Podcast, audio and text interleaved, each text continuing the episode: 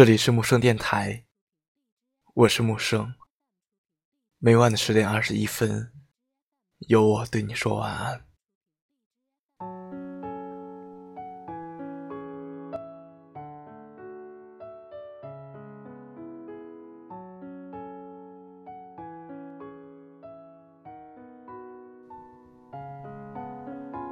有人说，女孩子在感情上最大的博弈是安全感。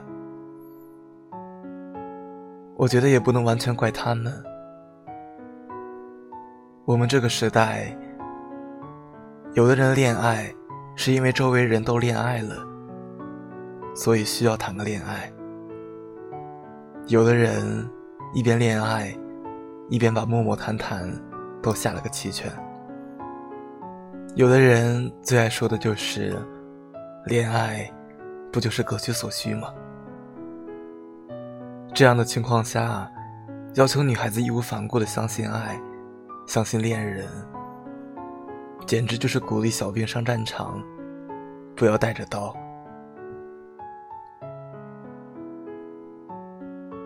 一直都觉得，真正能打动人的情话，都不是刻意的。华丽的措辞和文法，堆砌出的强力取悦信号的话语，听起来从来都不够有诚意。情话是“我爱你”，所以我一定说，我没有办法忍受的想要告诉你，不知道你会不会觉得，随着一年一年的过去。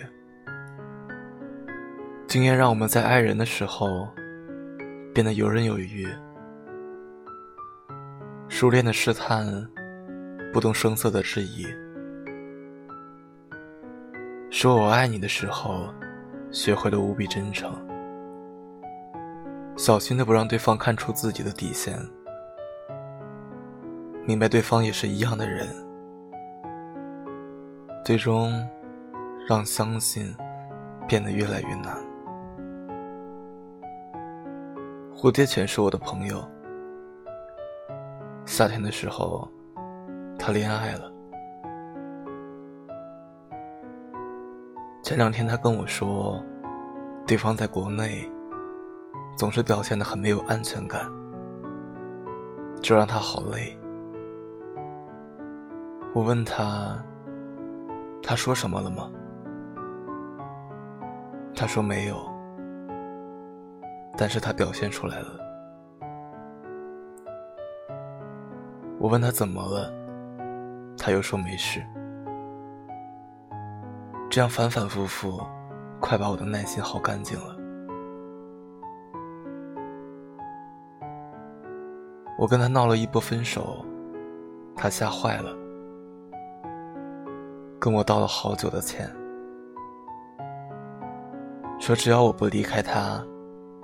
怎样都好。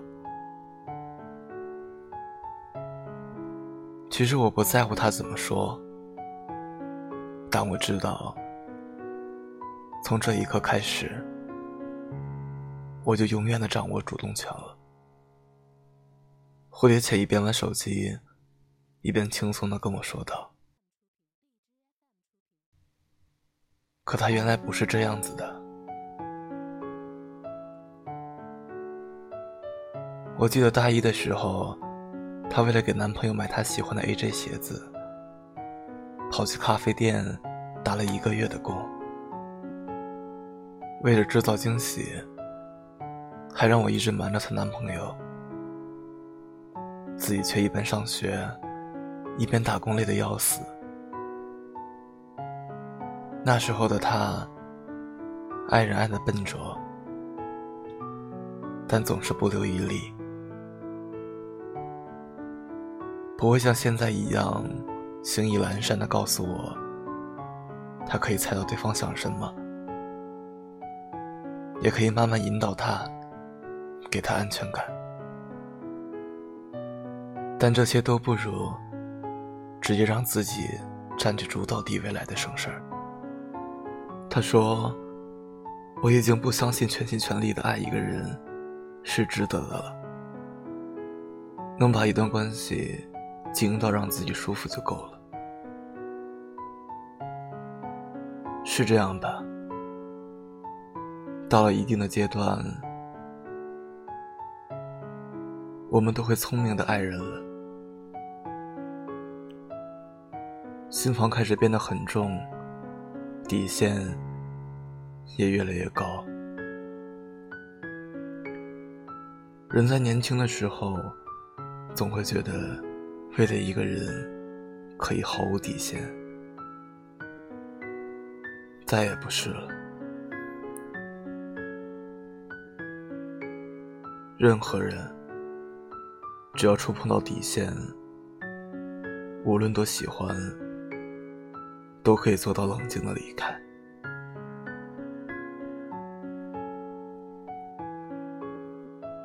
甚至更可悲。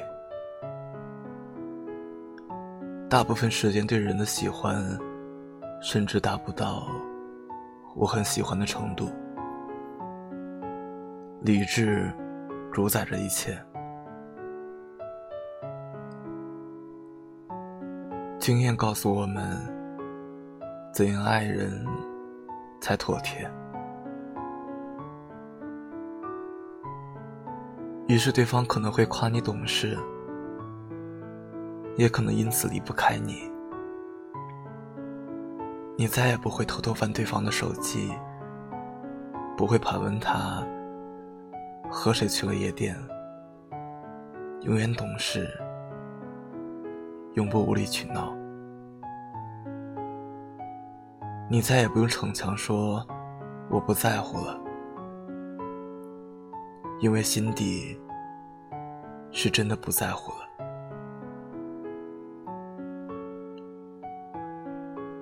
从什么时候开始，就变成了一个狡猾的大人，学会了把真心推得远一点，硬心肠的谈一场恋爱，在受过很多次伤之后，还会恋爱，还会和人在一起。因为还需要爱和被爱，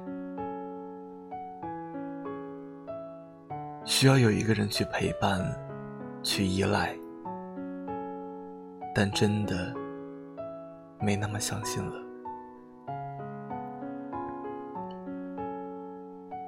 我们放假的时候，蝴蝶犬买了机票回国，